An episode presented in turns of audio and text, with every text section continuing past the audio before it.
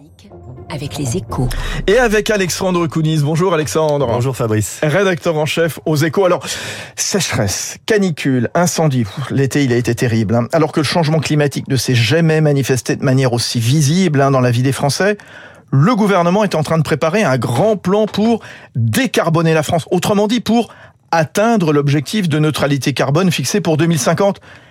Comment il compte s'y prendre, Alexandre, pour mettre les, les bouchées doubles sans brusquer personne Alors c'est vrai que c'est toute la difficulté Fabrice. Euh, il faut à la fois accélérer et embarquer tout le monde à bord du projet. Accélérer parce que si le gouvernement veut tenir son objectif de neutralité carbone à horizon 2050, il faut qu'il réduise les émissions de CO2 en France deux fois plus vite qu'actuellement, euh, à à peu près 16 millions de tonnes équivalent CO2 par an d'ici à 2030, contre un peu plus de 8 millions par an depuis 2010. Embarquer tout le monde aussi, euh, parce qu'il n'est évidemment pas question de refaire le, le même genre d'erreur que celle qui avait déclenché le mouvement des Gilets jaunes.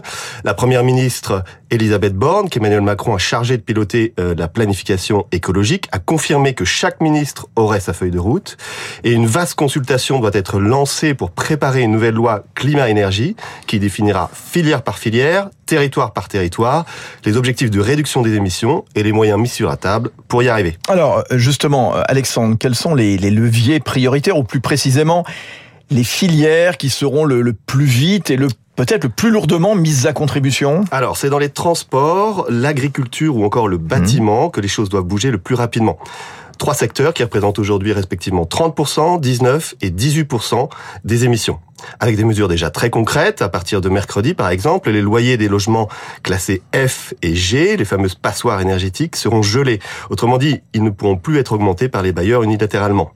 Mais euh, ce sont tous les chantiers qu'il faut lancer en parallèle et sans tarder, Fabrice, si on veut y arriver.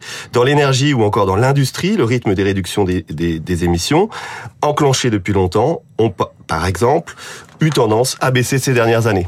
Merci beaucoup Alexandre Kounis, rédacteur en chef aux échos. Rendez-vous demain matin sur Radio Classique, ici même en studio. Il est 7h15.